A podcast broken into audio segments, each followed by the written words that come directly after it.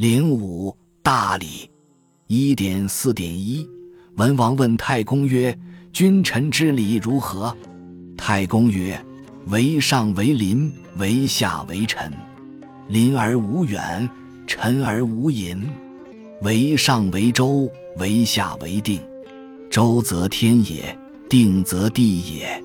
或天或地，大礼乃成。”译文：文王问太公说。君臣之间的礼法怎么样？太公说：做君上的只要君临，做臣下的只要顺服。君临而不离得太远，顺服而不隐瞒。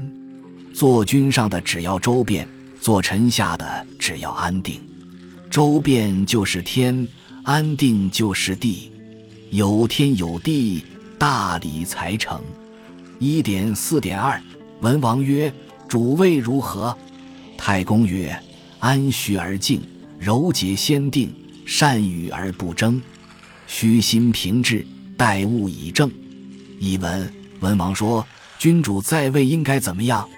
太公说：“安详稳重而镇静，柔和有节而有主见，善于与臣下在一起，且不固执己见，虚心平易，用公正的态度对待事物。”一点四点三，文王曰。主听如何？太公曰：“勿忘而许，勿逆而拒。许之则失守，拒之则闭塞。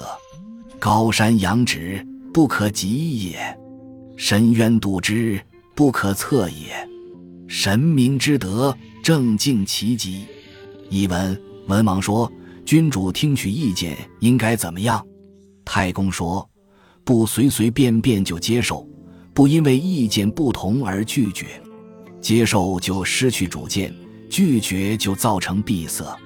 仰望高山不可穷极，度量深渊不可测底，要具备神明那样的德行。正和敬就是准则。一点四点四，文王曰：“主名如何？”太公曰：“目贵明，耳贵聪，心贵智。”以天下之目视，则无不见也；以天下之耳听，则无不闻也；以天下之心虑，则无不知也。福凑并进，则民不必矣。译文：文王说，君主要明察一切应该怎么样。太公说，眼睛贵在明亮，耳朵贵在灵敏，心灵贵在聪慧。用全天下的眼睛去看。那就没有看不见的；用全天下的耳朵去听，那就没有听不到的；用全天下的心去思考，那就没有不知道的。集中天下的聪明才智，就明察一切，不被蒙蔽了。偏义。本篇虽以大礼为题，实际上除了君臣之礼外，还论述了主位、主听、主明三个问题，对君主应有的修养。以及君主如何听取意见、明察一切，做了简明扼要的回答。